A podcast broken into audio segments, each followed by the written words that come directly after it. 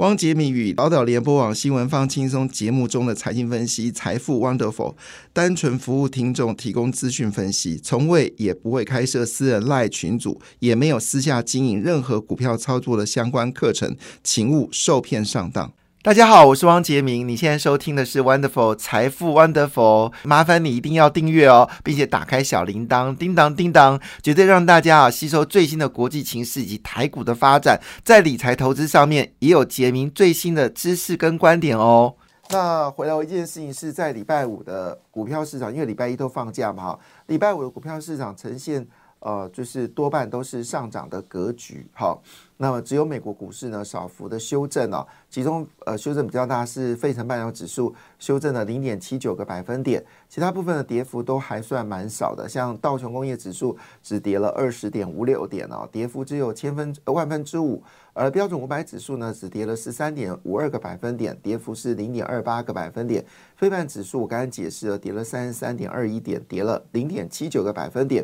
东北亚股市呢，韩国股市持续的走高，好。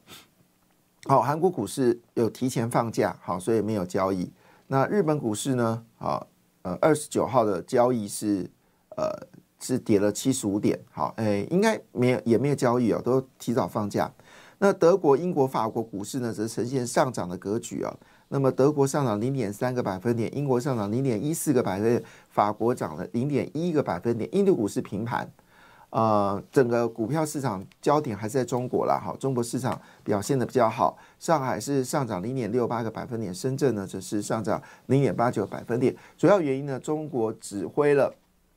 大量的这个资金呢，从香港哈回到上海来投资啊，这是很关键的要点啊。那当然，在美国股市里面呢，虽然呃，非半指数跌了零点七九个百分点，而纳斯达克跌了零点五个百分点，但是呢。呃，这件事情跟大家聊一聊，就是 CNN 啊，那么 CNN 呢做出做了一个叫做嗯年度 CEO 谁来当选呢？好，答案是微软的执行长好纳达拉哈，他成为年度最好的 CEO，主要是因为他慧眼是是 AI 哦，所以呢股价从最低的两百二十块呢，在去年呢涨到了三百七十六元，好，那这个非常的厉害。那当然，这个纳德拉他其实对于微软最大的贡献度，是因为曾经因为手机非常的好用哦，那么这个微软的这个作业视窗呢受到影响，是当时微软微软是遭到非常大的一个冲击。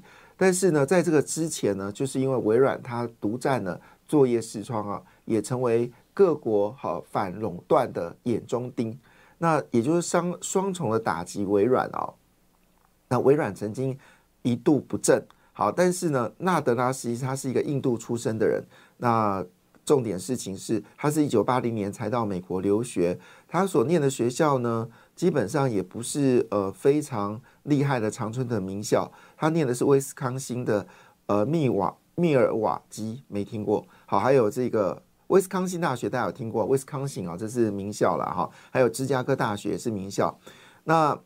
他进入到微软担任执行长的时候呢，他眼中他当机立断呢，是对 Open AI 投资了一百三十亿美金，使得微软领先同一步在 Office 的软体当中发生了 AI 的功能啊。这件事呢，让微软的股价呢持续的往上飙高哦。那在去年呢，整个 Open AI 的营收呢是成长了六十个百分点。那我们说，从之前是理论到未来是实物上使用，以后可能。你比如说，你身体不舒服的时候，你拿起你的 AI 手机，然后用摄影功能拍你的舌头啦，拍你的眼睛啦，或者拍你的痰呐，然后你把症状啊输入之后呢，可能 AI 呢就可以当医生哦，告诉你现在状况是如何，好，就是 AI 医生哦。那所以未来很多的事情都可能超过你的想象。比如说举个简单例子，动画，以前一个动画电影可能要花一年以上。现在动画电影呢，可能就是瞬间就可以画好了，这个是非常改变的。那有一天你在日本听到本节目的广播，王景明讲日文，好，这也是可能的，因为 AI 可以无就是完全没有任何的零时差啊，把我的声音转换成各式各国语言，而且 AI 的功能现在跟以前都不一样。以前哦，你看那个翻译呀，好。翻译啊，都可能如果是用这种电脑翻译呢，那个字幕都会用词都怪怪的，那个翻译都很奇怪。但是呢，现在的 AI 功能呢，好已经可以达到翻译精准度几乎到百分之百、百分之百分之一千哈这样的一个敏感度，所以以后做翻译这个工作的人很可能就会失业哈。所以现在千万不要考虑做翻译这个工作，因为一定会被取代，除非你是帅哥美女站在那个台面上好看，要不然一定被取代，因为 AI 功能可以无时差的来做这个改变哦，所以。呃，整个 AI 的世界很难超过我们的想象，特别事情是在这一次很重要的，就是啊，今年哈会有大型的展览，这些展览呢展现的都是 AI 手机，还有 AI 的笔电脑，AI 桌上型电脑成为现在一个很重要的一个概念电脑。好，那在这个情况之下呢？今年大家预估的状况是商品价格会大跌哈，那金金价会维持这个两千块美金，日本股市有机会走高。至于油价呢，油价应该不会上涨啊，主要是因为呃，拜登为了选总统，避免油价上涨造成选票流失，因为美国人他们都开车，那汽油价格其实对美国人的敏感度比较高。如果你在选举前让汽油价格大涨的话，基本上你就不用选上总统了。这个选举就这么简单，就像。为什么民进党不敢调高电价，不敢调高水价？其实也跟选举有关。如果你今天大幅的调高电价、水价、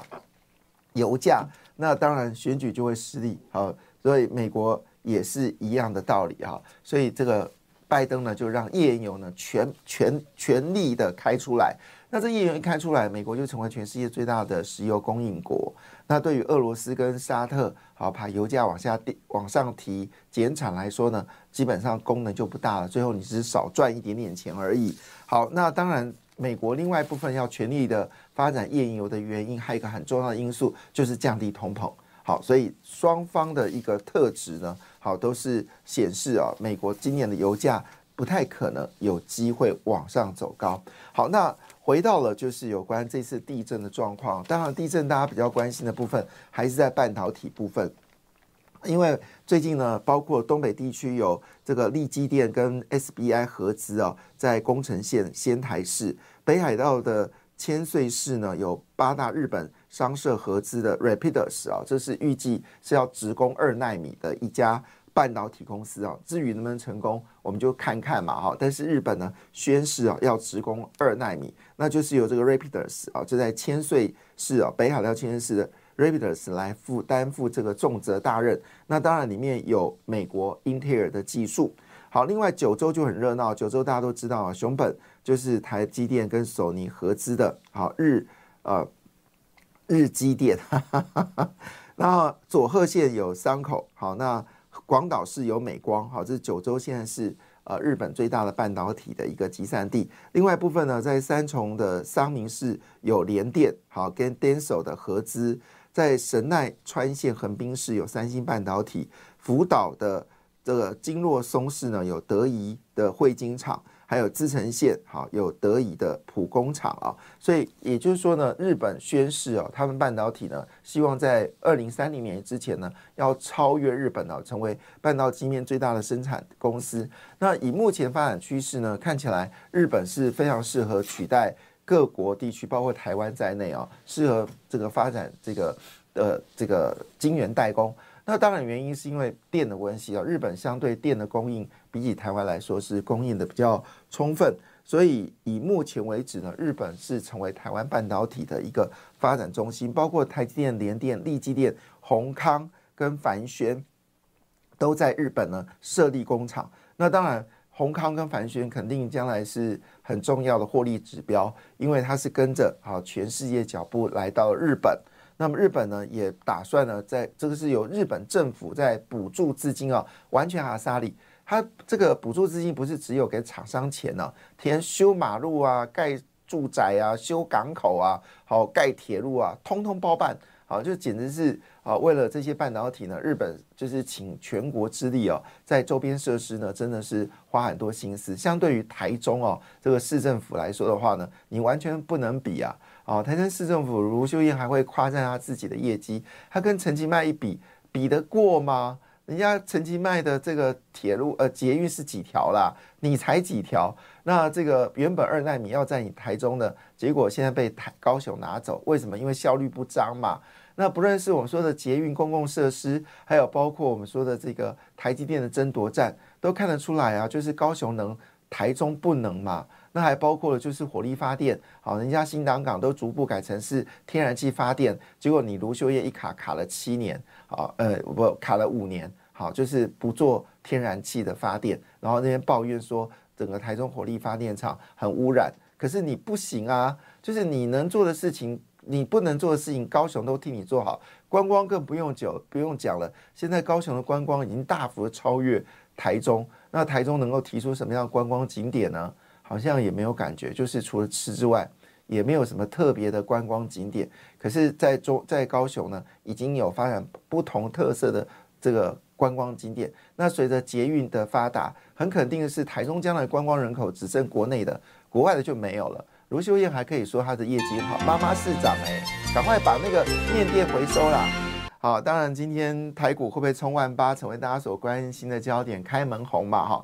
事实上，在礼拜五的股票市场呢，其实有稍微拉高一点点，哈，但是离一万八呢，就是差那么一点点。好，当然要攻一万八，一定要靠台积电，这个毋庸置疑。台积电上涨，台股就一万八，哈。那当然最关心的是台积电今年的状况。但是讲台积电之前呢，先要提醒大家，哈，劳动基金呢，在去年十一月以前哦，就一到十一月，去年二零二三年一月。到十一月，总共十一个月时间呢，收益率是高达十点八个百分点。如果你在去年的报酬率没有超过十点八个百分点，那我真的建议你啊，在这个劳退基金的部分呢，好自提六趴吧，哈，因为自提六趴，你今年全年所缴的三万多块钱，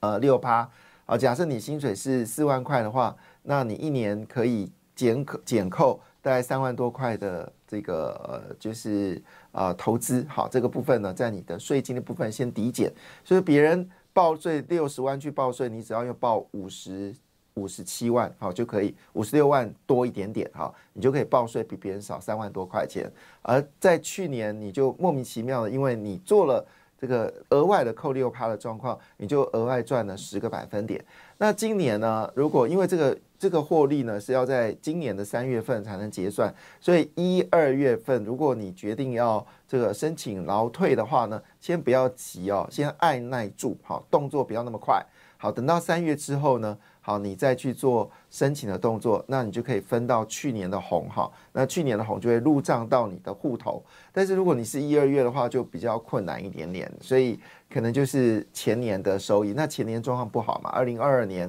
劳退基金是亏钱的，所以也就是说呢，如果你现在有打算要做劳劳退的一个动作的话呢，请拖到三月份以后哦，哈，请到三月份以后再去申报。那去年的六千多万、六千多亿的获利呢，有一部分就会算到你的这个户头上面，可能就非常开心了。好，所以真的是一件很好的事情啊。所以昨天、去年包括劳保、还有劳退以及。呃，退抚啊，都赚了很多钱啊，那非常劳动基金一口气大赚了六千零六十七亿元。好，那回到台积电啊，当然今年的台积电的状况就恢复正常了哈。那么经过了二零二二年从四月以后到二零二一年的十月以前啊，二零二三年十月以前啊，那么的台积电的状况当然就没有想象的那么好。虽然有 AI 的加持呢，但是绩效是。普普通通了哈，但股价呢已经先行反应了。那主要原因是因为今年将重返整个成长的轨道，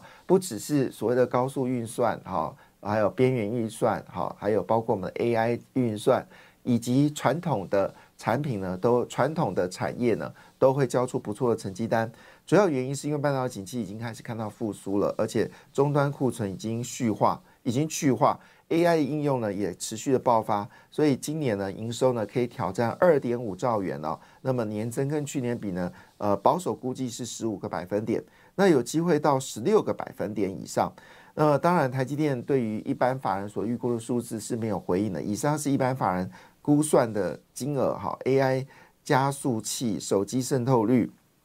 好，全年的营收呢会突破八百亿美金，达到八百二十亿美金，年增率是四到十六个百分点。所以台积电的年的这个获利呃营收呢会上看到二点五兆元。那获利以它百分之五十的毛利率的话，那获利呢一定是超过一兆元了，非常的可怕。所以在十二月二九号的收盘价是五百九十三元哦，那 ADR 收盘价是一百零四元。好，那么总市值是达到十五兆元，是亚洲企业最之冠呢。那么也是全球市值第十三名哦。那今年的状况呢会持续的很好，所以。会不会由台积电带领呢？今天台股攻这个万八。不过我比较在乎的事情是，台积电如果业绩好，到底谁是最大的受惠者？因为他提到的这件事情说，其实传统产业的这个传统的晶片啊，今年景气也恢复了，那已经库存见到相对的底部，那么营收有在增加的一个状况。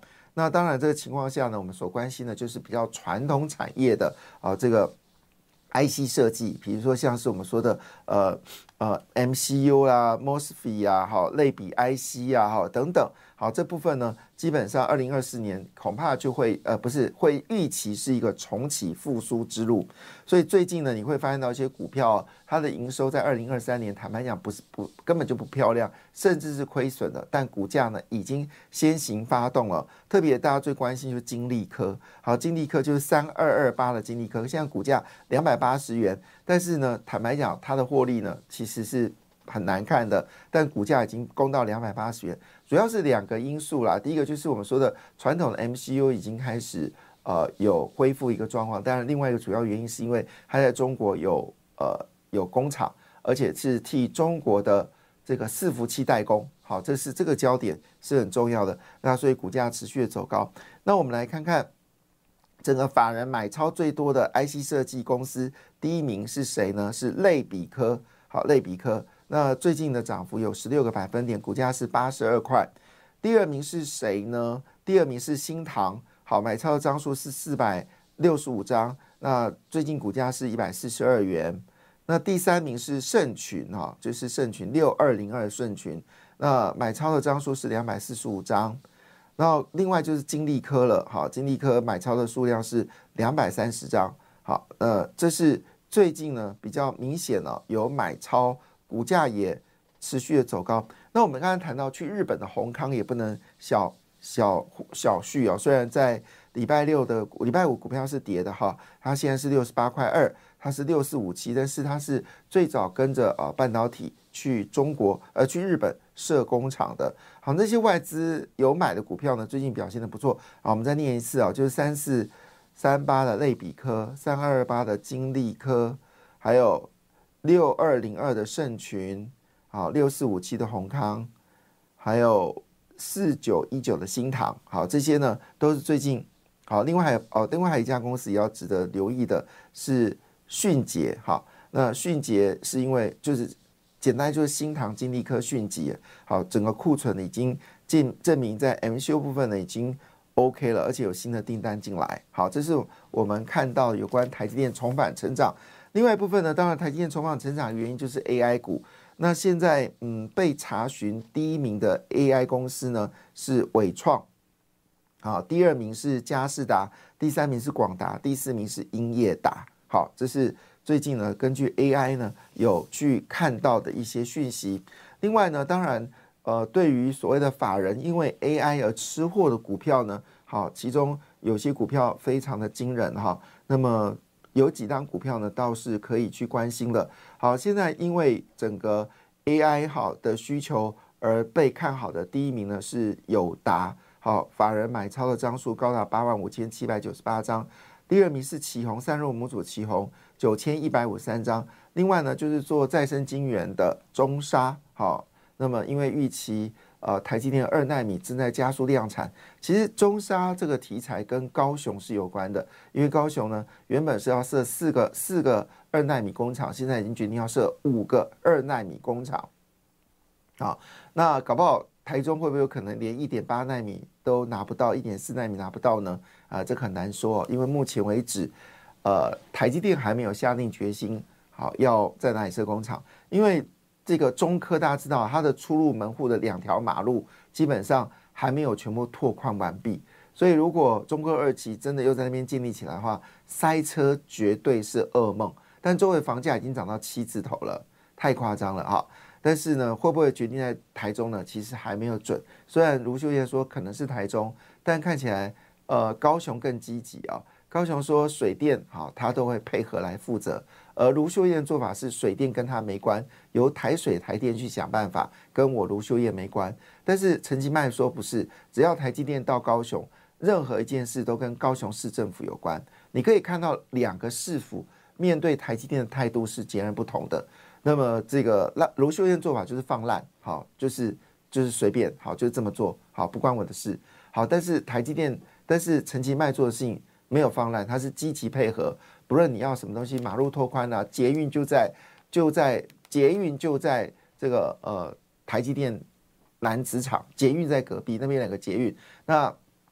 当然，房地产的供给变成是很大的问题。附近其实没有很大的一个房地产的空间，但是还是很有机会。那跨过人武，现在人武原本是石化工业，现在整个都移走了嘛？那将来可能就是半导体产业会入驻。那往下是桥头。那你知道这个陈其迈？桥头工业区，当时我们节目上有呼吁，就是说公园少一点，社宅多一点点。那据了解，这次他在这个呃，就是桥头工业区里面呢，他也要设计大量的社会住宅啊，就是给呃外来的这个劳工朋友有地方可以居住哈。那就像他在呃，就是我们说的，嗯呃，这个当时在高雄的南部哦，呃，要设所谓的。这个物联网工业区的时候，也是在设计物联网工业区的同时，也把社宅也都呃准备好了，就让人们从外地来工作的时候无余有房子可以住，所以它是整体配套的。反观在台中，呃，连个社宅都要卖给建商，后来逼的这个建商还改名字啊，走泰建设已经改名字了，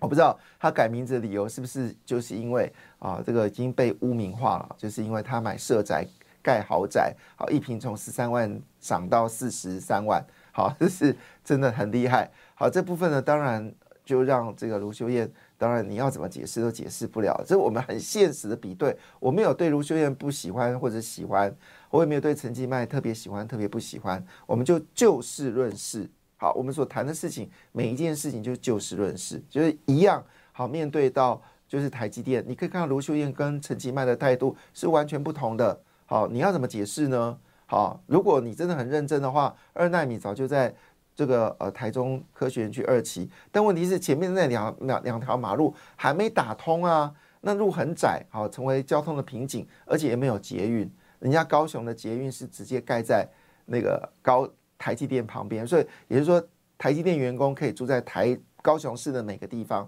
只要你住捷运的旁边，你可以坐捷运上班。哇，真的是一件很幸福的事情啊！真的是件很幸福的事情。但因为台积电它是工作十二小时轮班嘛，以后是不是针对台积电还会加开捷运，这个就很难说了哈。那桥头工业区也是有盖社宅的哈。那当时呃，陈局市长把整个人武工业区石化业全部移到了，就是我们说南新计划。好，那那个地区里面也避免就是这个管路在。市中心爆炸嘛，哈，所以呢，那边呢，将来都可能成为半导体设备的集散地哦，呃，真的实在太伟大了，我这么觉得，哈。那这一比起来，你就知道台积电当然还是未来主流。好，那回到了股票市场来看，那中沙呢，当然要吃二纳米的订单，因为你的这个纳米数越低啊，你是你所需要的再生晶圆就越多。好，它叫挡片，就是我这边有解释过，每一道关卡你都必须先用挡片先测试过，过完之后，就是比如说我今天接到一个新的订单，比如说苹果来的订单，然后我针对苹果呢要做二纳米的订单，那这个要走流程一遍，那流程一遍你不可能拿那种很贵的这个十二寸晶圆啊，就像。那个呃，就是台盛科做十二寸晶圆啊，或者其他人做十二寸晶圆，拿那种很贵的晶圆去做挡片，不可能，所以你就会用再生晶圆先测试，好过了这一关，然后下一关再做做都要挡片，然后整条